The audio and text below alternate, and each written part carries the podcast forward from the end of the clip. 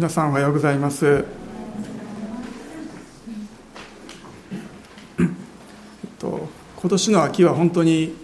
まあ、天気が悪い日が多いなと思います。先週はまあ数日ちょっと青空も広がった日もあったんですけれども、まあ、曇りや雨の日が続いて、えー、ちょっと嫌やなっていう、えー、気分ですね。そんな気持ちになってしまうんですけれども、まあ、天気が悪いとですね私たち気持ちまでちょっと落ち込んでしまいそうになることって、え、あると思います、えっと、そんな皆さんにですね、え、ちょっとだけ幸せな気持ちになれるかもしれない雑学っていうのがあったのでそれをちょっとだけご紹介させていただいて、まあ、ちょっとだけ幸せになってくださったらいいかなと思います、え、聖書とは全く関係ない話ですのでメモは取らなくて結構です。えっと、一つ目ちょっとだけ幸せな気持ちになるかもしれない雑学。えー、ラッコは、ラッコってあの、水族館にいるラッコですね、貝。ラッコは寝てる間に離れ離れにならないように手をつなぎ合って眠る。どうですか？ちょっとほっこりとして、ちょっとだけ幸せにならないですか？二つ目、えー、ミッキーマウスとミニーマウスの声優は実生活で結婚した。あ、ちょっと反応ありました。えー、3つ目牛には親友がいる。どうですか？ちょっとだけ幸せななんか想像したらちょっとほっこりしますよね。最後4つ目ですけれども、えー、お尻で呼吸ができる亀がいるどうですかはい、ということでですね、まあ、ちょっとだけ幸せな気持ちになってくださったらいいかなと、えー、思います。で私たちは本当にちょっとしたことでもなんかいい話とか面白い話とかこう温かい話を聞くとですねなんかちょっとでも嬉しい気持ち楽しい気持ちになると思うんですね。で私たちは自分を幸せにしてくれるあ嬉しくしてくれるような、まあ、そんな良い言葉良い話を求めているということができると思います。ただですねこの世界にはこう悪いニュースとか自分をがっかりさせるようなニュースですね、まあ、それがもうあまりにも、えー、多いのでなかなか自分を立て上げてくれる、まあ、良い話ですね。良い言葉っていうのを多くの人は見つけることができていないでいるんですね。で私たちにとって、まあ、大切なことは、まあ、神様が私たちのことを何て言っておられるのか。私たちに何と語っておられるのかですね。そこに目を留める耳を向けるのが大事なんですね。それを知るときに私たちはちょっとだけ幸せな気持ちになれるかもしれないのではなくて本当の幸せというものを私たちは手に入れることができるんですね。今朝はあまり開くこと少ないんですけれども画家書をお開きください。画家書の2章、えー、からですねお分かちしたいと思います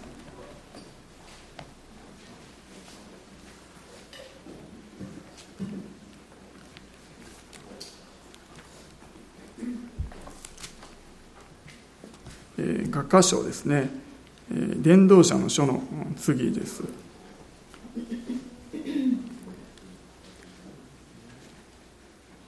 開いた方画家書の2章の10節から12節。10節から12節3節だけですけれどもこの箇所を一緒に読みたいと思います。はい。私の愛する方は私に語りかけて言われます。我が愛する者美しい人よさあ立って出ておいで。ほら冬は過ぎ去り大雨も通り過ぎていった。地には花が咲き乱れ歌の季節がやってきた。山鳩の声が私たちの国に聞こえる。ありがとうございます、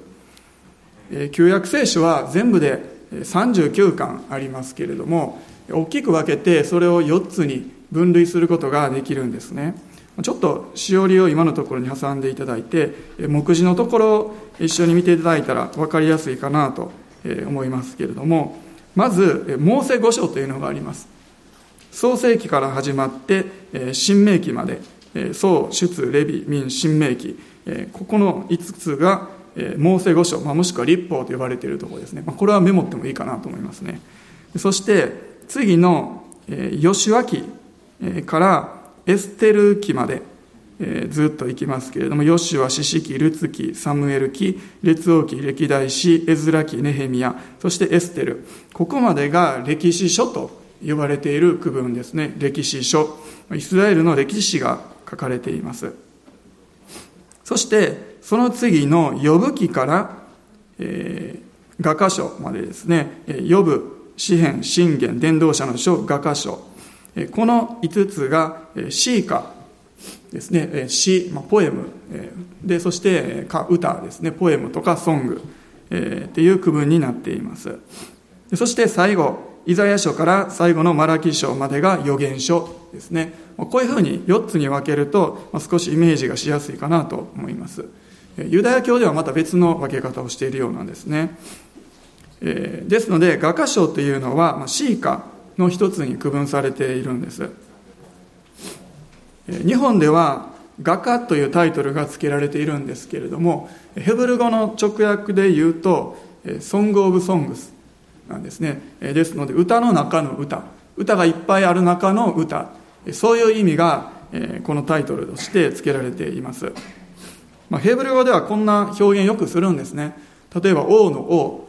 とかですね、主の主、よく言いますけれども、それもたくさん王様がいる中で、まあ、一番最高の王様、いろんな主主人いるけれどもその中でも最高の主。そういう意味があるんです。そしてこの画家書の著者ですけれども、まあ、いろんな説があるみたいですけれども、えーまあ、ソロモンですね。もしくはソロモンの時代に書かれてソロモンに捧げられた歌。そのように言われているようです。でもしダビデの子ソロモンがこの画家を書いたとすると彼は1000以上の歌を書いたと。そのような記憶が記録ですね。記録が残っているんです。ですので彼が書いた1000以上もある歌の中その中からもう歌の中の歌最高の歌がこれだそのような書物がこの画家書なんです。そしてですねこの画家書をまあざーっと読んでいっても分かるんですけれどもその内容がどのような内容かというとソロモンが愛した女性まあ、その、え、それについての恋の歌というか愛の歌というか、ラブソングみたいな形になってるんですね。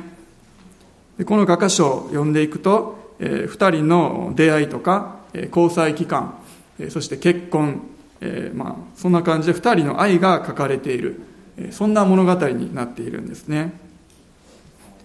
でおそらくソロモンはこの歌を彼が王様になって一番最初の頃に書いたのではないだろうかとそのように言われているんですね。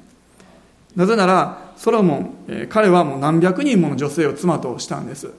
ただこの画家書を読んでみると彼と本当に一人の女性とのですね、えー、本当に親密な愛の様子が書かれているのでもしかしたらソロモンの一番最初の奥さんのことについて書かれたのではないかとそのようにも言われているんですね。そしてこの書を読むときに私たちが思うのは、なんでこんな一見するとただのこう恋愛ソングのような、恋愛の詩のような、このようなものが聖書に収められているのか。ここに残っている神様の許しのもとで私たち読むことができるということは何か私たちにも関係することのできる意味があるんですね。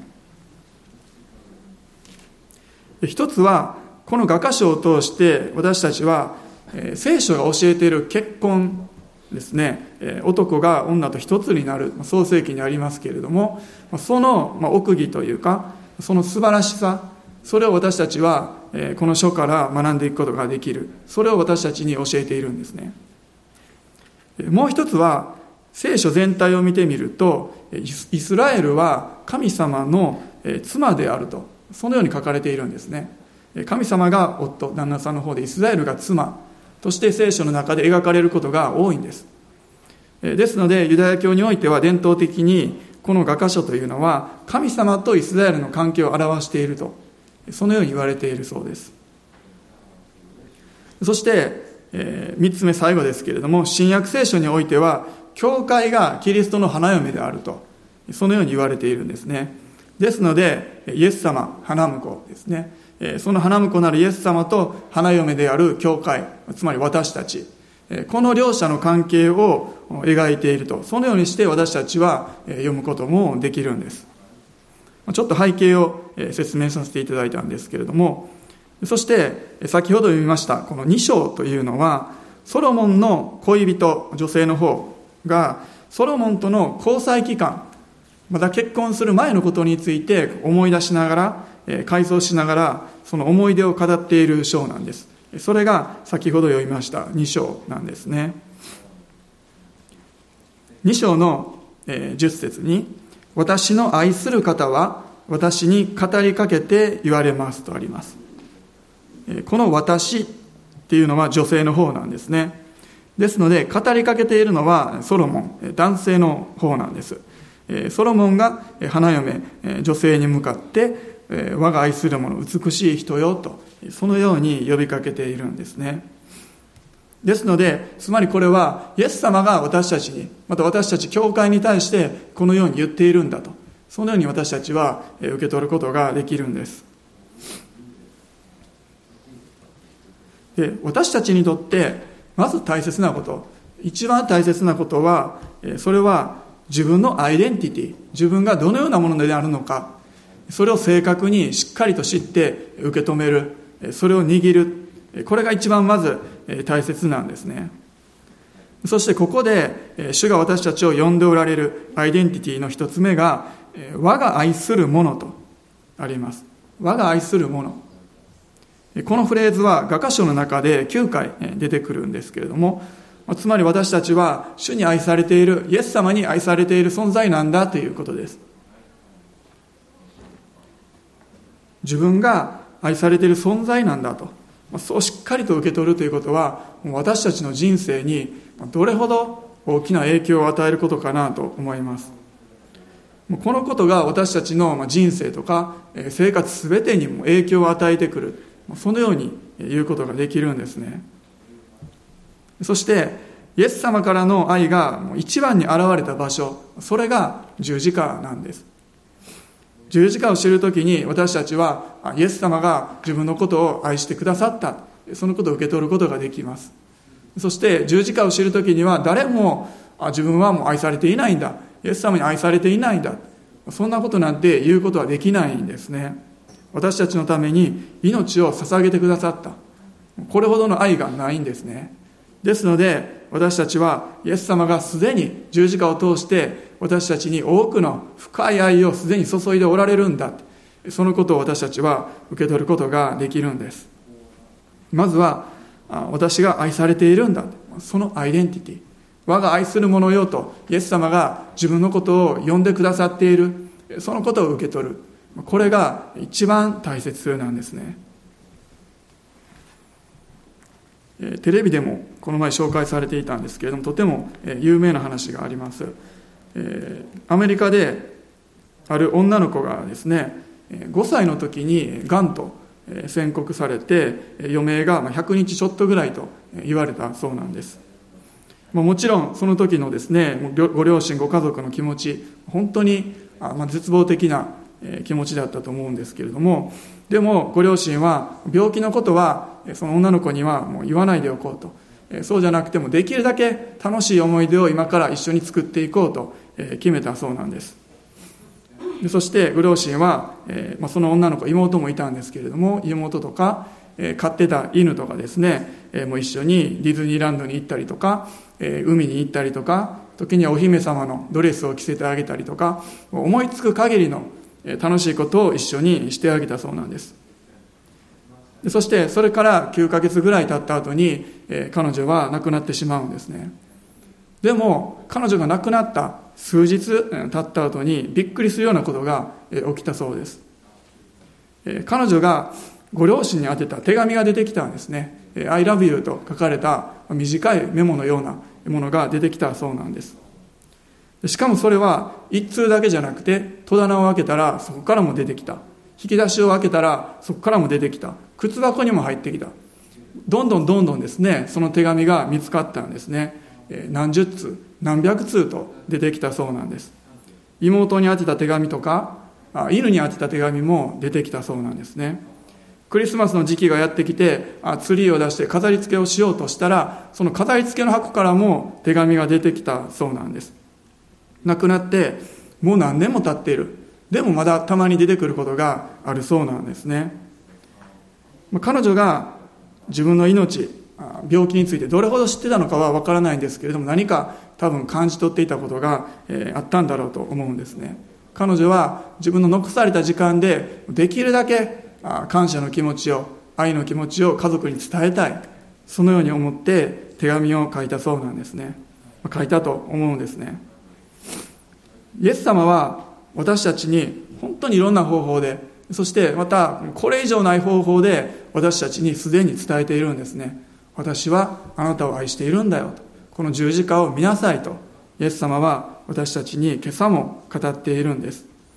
我が愛する者よと。この言葉をですね私たちも本当に自分に語られている言葉として受け取りたいと思います。イエス様は願っているんですね。私のこの気持ちにあなたも気づいてほしいと願っています。そしてもっと深く私の愛を知ってほしいとイエス様は願っておられるんですね。皆さんの昨日の一日をちょっと振り返ってほしいと思います。その中でもイエス様は必ず皆さんに現れてくださっていて愛を注いでおられたんですね。また私たちの今までの歩みそれを振り返る時にもあ必ずイエス様が私に出会ってくださっていた。イエス様がいなかったら今の私はどうなっていたんだろうと私たちは思わされるんです。そして今日も今ここでもイエス様がおられて注いでくださっていると信じます。第2コリントをお開きください。第2コリントの5章の14節を読みたいと思います。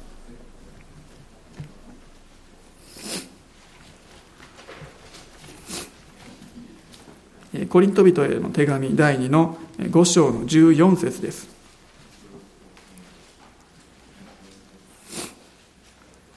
5章の14節読みましょう。というのはキリストの愛が私たちを取り囲んでいるからです。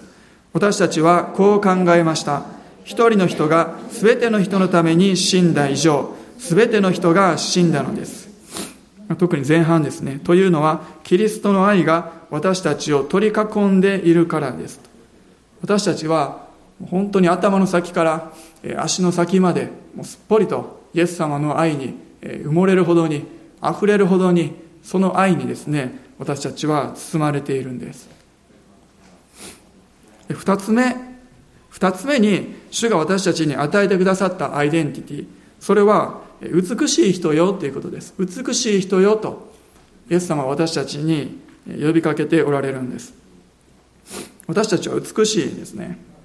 男性でも美しい人っていると思います、ま、見かけもそうですけどもそうじゃなくて何かその人の行動とか振る舞いを見た時にあ何か本当に美しいな麗しいなと思う時があると思うんですね。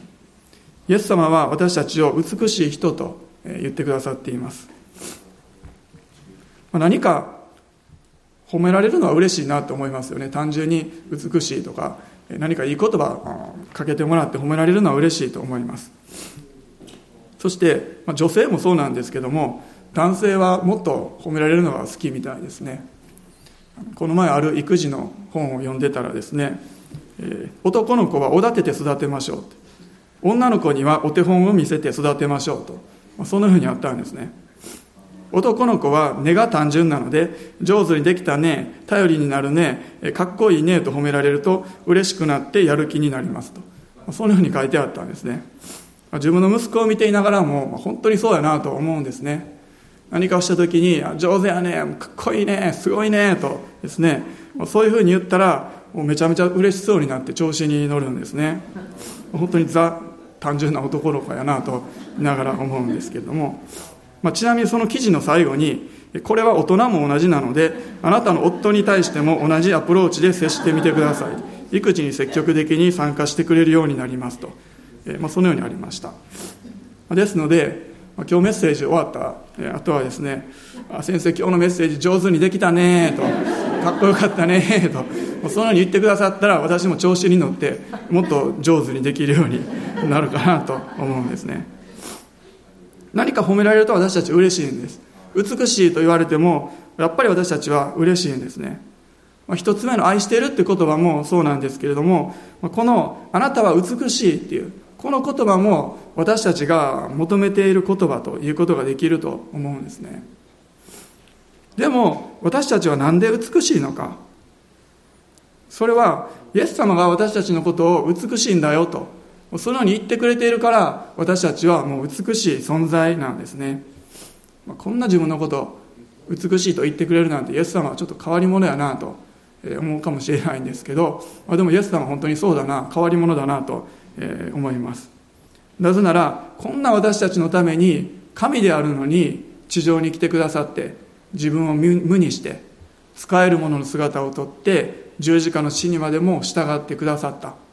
ですね。こんなん私たちのことを美しいと思っていなかったらできなかったことかもしれないです。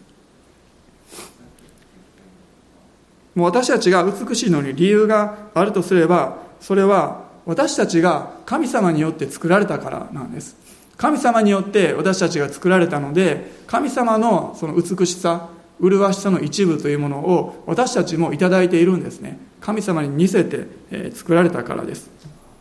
創世紀の一章を開きください。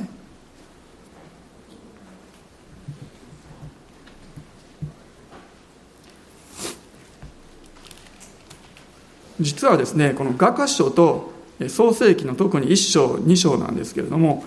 これら一緒に読んだらいいとそのように言われているんですね。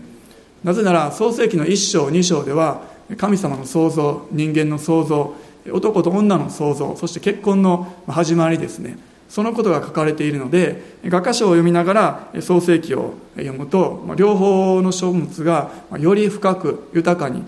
理解することができるんです。一章の31節を読みましょう。創世記一章の31節です。はい。神はお作りになったすべてのものを見られた。見よそれは非常に良かった。夕があり朝があった。第6日。31節で神様はお作りになったすべてのものを見られて非常に良かったと言われたんですね。でそれにはもちろん想像したばかりの男女人間も含まれているわけなんです。むしろ人間がいる世界について神様は非常にいいと言ってくださったんですね。よくテレビで世界の絶景とかですね、え、してますね。私結構好きですけれども神様が作った自然があれほどにもう素晴らしくて美しいものであるなら神様が私たちを見て非常にいいと言われた私たち人間はどれほど美しい素晴らしい存在で神様の目を神様の心を満足させるものとして作られたのかなと思うんです。もしかしたら皆さんは時に自分のことあまり好きじゃないかもしれないんです。そして全然美しいとは思わないかもしれないんですね。でもだからといってイエス様も同じように自分のことを見ているのかというとそうではないんです。イエス様は今朝も私たちのこと皆さんのことを、えー、我が愛する者美しい人よとそう呼んでくださっているんですね。自分が自分のことをどのように思っているのかそれは関係ないんです。イエス様が私のことを何て呼んでおられるのかそこに目を留めてそこに耳を傾けたいんです。時に雑音が多すぎて今日も雨がザーッと降っていて何か他の音が聞こえすぎていてイエス様の声が聞こえにくい時があるんですね。だから私たちは本当にこう耳をですねイエス様の方に向けてイエス様の声だけを聞き分けていきたいと思います。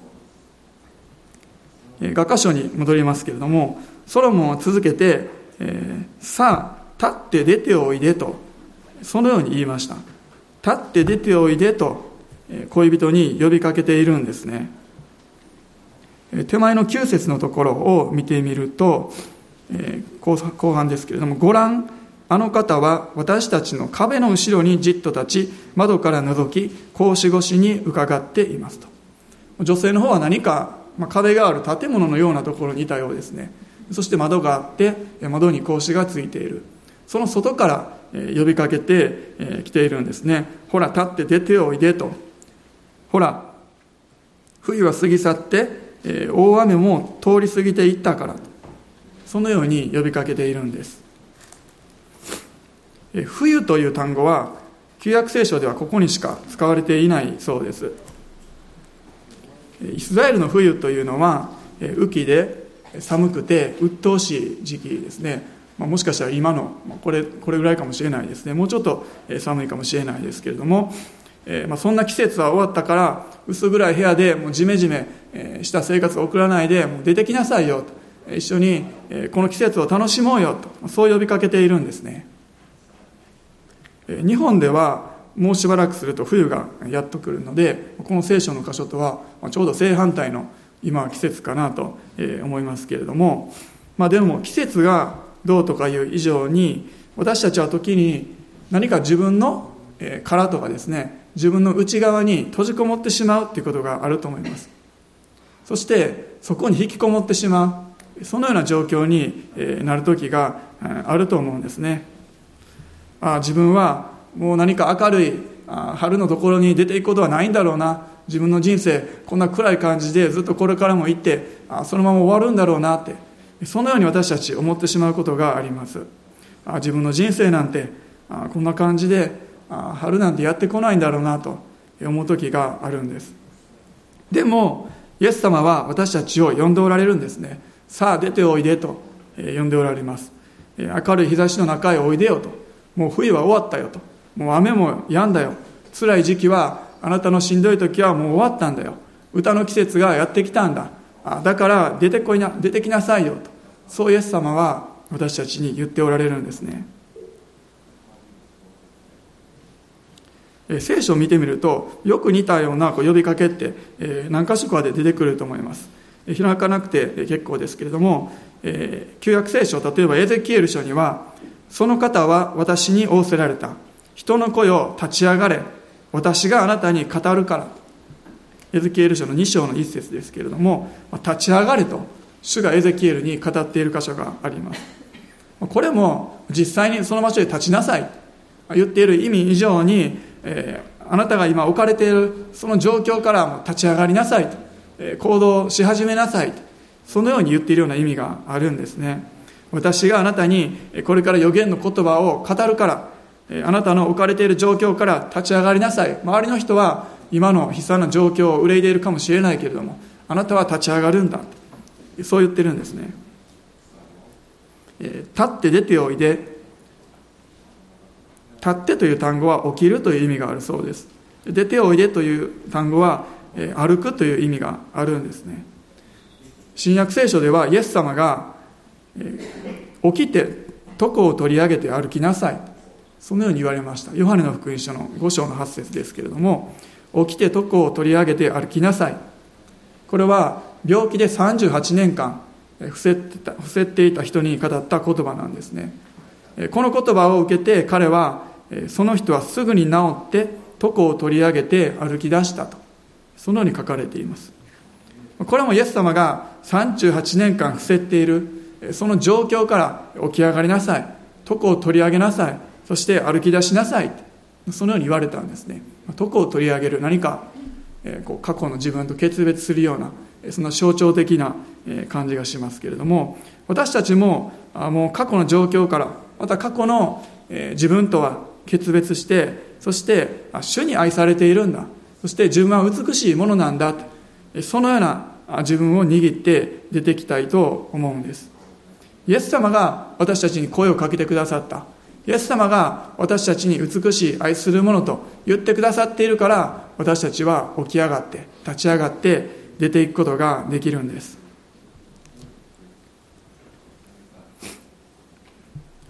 つい先日教会に一冊の冊子が送られてきました。斎藤亮さんという方のなんか証の小さな冊子だったんですね。で送られてきたのでちょっと、読んだんですけれども、まあ、彼の証の本で彼の本が、今一般の書店でも販売されているようなので、まあ、その紹介も兼ねてですね私の証を読んでくださいという形で教会に送ってくださったんですね、まあ、興味がある方後でお貸ししたいと思いますけれどもその斎藤さんという方は野球大好きな野球少年だったんです。そして甲子園を目指して頑張っていたんですね。でも、9年前の実はちょうど昨日昨日になるんですけども昨日10月28日9年前の昨日の日に高校2年生だったんですけれども彼は車にひかれてしまう事故に遭ってしまって命は取り留めたんですけれどももう残りの人生が両手両足がもう麻痺した状態でそして息も呼吸器をつけなければ生きていくことができないそのような状態で、えー、になってしまったんですね。彼はもう自分の人生に絶望してしまってもう死んだ方がましだ死にたい。でも手足が動かないから自分の命を自分で止めることすらできない。もう生きる気力を失ったんですね。そして彼の家族も同じように絶望のどん底に置かれました。そして車を運転していた加害者の人は27歳の男性だったそうなんですけれどもしかも自動車保険が切れていたそうでもう十分な保証も受けることができない。そして加害者とそのお父さんが一緒に病院に謝罪に来たんだけれども彼も彼の家族ももう怒りでいっぱいで追い返してしまうんですね。しかし野球部の先輩がクリスチャンだったんです。そして先輩が牧師先生を病室に連れてきてくれて牧師先生がその病室で彼に聖書を読んでくれたんですね。そしてその聖書を読んでくれたその日に彼はイエス様を信じる決心をしたそうなんです。そしてその日から彼の絶望的だった人生が変えられたんです。そして小さな奇跡もいくつも体験していくようになるんですね。そして彼が病院を退院することができた。その後には家族揃ってその先生の聖書の学び会に行くようになったそうなんです。そして何年か経って彼は聖書のことを学んで聖書の知識が増えてくると彼は自分をこのような状態にした加害者の人も私は許さなければならない。そのような思いが与えられたんですね。そして彼は許すことを決心してその加害者の人も自分が言ってる聖書の学びに誘ったんです。そして、え彼は、えその人に対して神様の愛と神様の許しについて語ったんですね。そしてそれ以降その加害者の人とその家族もその聖書の学びに何か罪悪感から来るのではなくて本当に聖書を学びたい神様のことを知りたいという思いを持ってその学びに集うようになって一緒に聖書を学んでいるようなんですね。そしてそれだけじゃなくて彼斎藤さんのお父さんの紹介でお父さんと同じ職場で加害者のお父さんも仕事をするようになったそうなんです。彼は今も自分が絶対に癒されるとそのことを信じながら希望を持って歩んでおられるんですね。その証を読みながら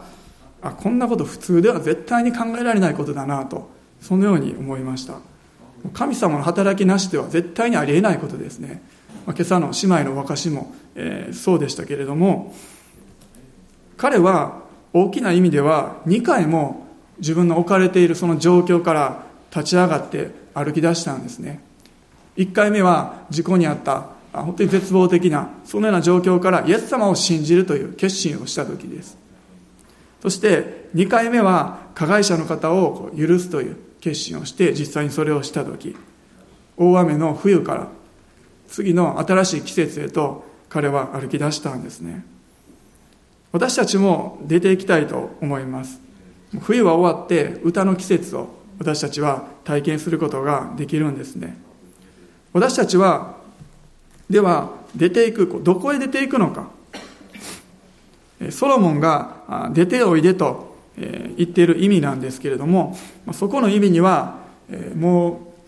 木は熟している。機械は熟している。結婚の時が近づいている。もうさあ出てきなさいと。そのような招きの意味を招きの意味があるんですね。そういう意味で招いているんです。つまり今までの2人の、関係からもう一段階ステップアップした次の深い関係のところへの招きそれがこの立って出ておいでなんです。イエス様は日々私たちをイエス様とのもっと深い関係へと招いておられるんですね。さああなたが今いるところから立って一歩踏み出してもう少し私のところに近づいてきなさいと。私ともっと深い関係を持とうよと。私のことをもっと知ってほしいんだそのようにイエス様は私たちのことも招いておられるんです。で立ち上がるのは本当に力がいるなと思います。出ていくのにもパワーがいるんですね。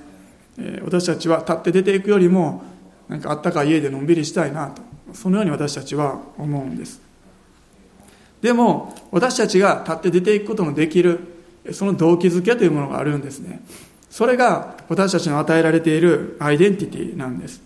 自分が主に愛されているものなんだ。そのことをどれほど握っているのか。またイエス様が私たちのことを美しい人よと呼んでくださっている。その方が私のことを招いているんだ。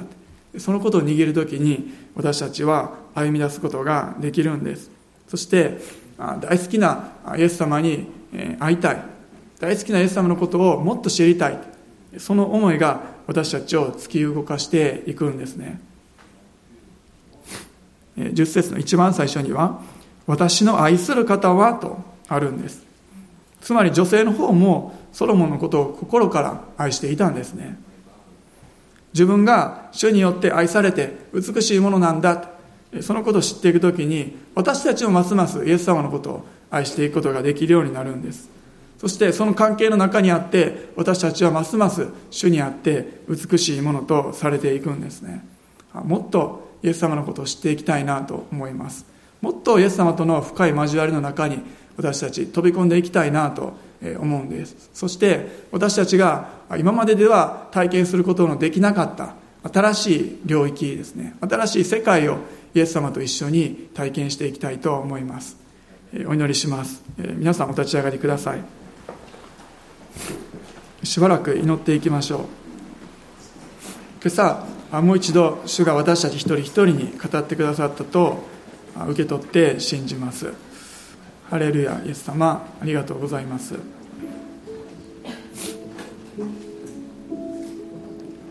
イエス様が今日も皆さんのことを我が愛する者よと私の愛しているあなたよと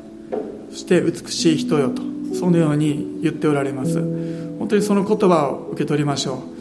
う。その言葉をそのまま本当に素直に受け取っていきたいと思います。周りの声はどのように言っているのか。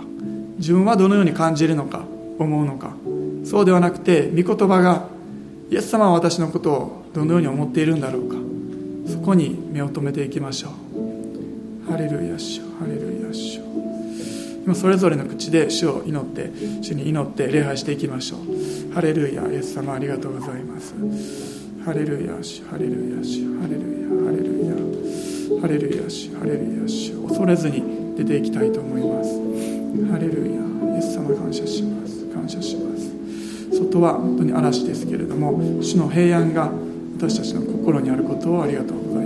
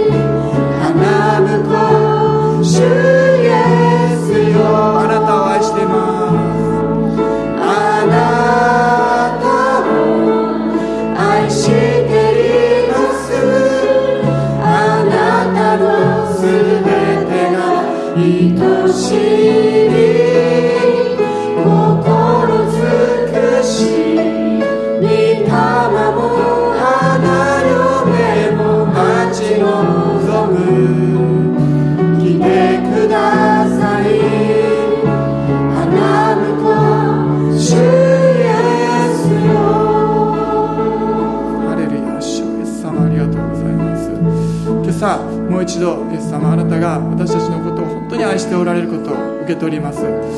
ハレルヤイエス様ありがとうございます。私たちがあなたの目にあって本当に高価で尊いものであることをありがとうございます。ハレルヤハレルヤ感謝します。あなたから本当に多くの愛を受けてそれをたくさんの人に流していくものへと私たちはなりたいと思います。ですからまず今この時主よあなたの愛をたくさん受け取ります。ハレルヤありがとうございます。ありがとうございます。何か過去の思いや過去の出来事に縛られていましたけれども本当にそれらを今断ち切って新しい一歩を踏み出していきたいと思いますから聖霊様がどうか自由に私たちに働いてくださってあなたが導かれるところに私たちが歩んでいくことができますように。ハレルヤ主よ聖霊様どうか自由に働いてください。私たちの人生に働いてくださって。ハレルヤ主よ私たちが本当にあなたが願っているものあなたによって作られた存在としてあなたの御心の内を歩んでいくことができますように。ハレルヤ主ハレルヤ主。イエス様ありがとうございます。イエス様ありがとうございます。今朝この場所にお集まりになったお一人お一人に主が特別に触れてくださってあなたの豊かな油注ぎと恵みとその愛によって満たしてください。お一人お一人の人生がますます素晴らしいものへと作り変えられていきますように。多くの証をお互いに聞くことができますように。ハレルヤ主。イエス様ありがとうございます。イエス様の皆によって祝福します。ハレルヤ主。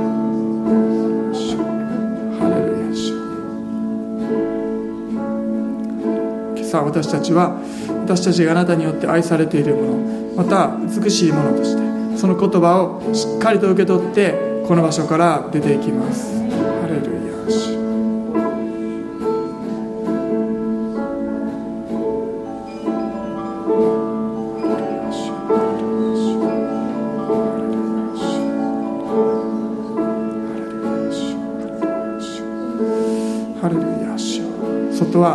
当に嵐ですけれども私たちの心にそして私たちの心に主にある平安と守りを与えてください。ハレルヤ主ハレルヤ主お一人お一人の足を主が守ってくださって無事にお住まいまで帰ることができますように。ハレルヤハレルヤイエス様ありがとうございます。イエス様感謝します。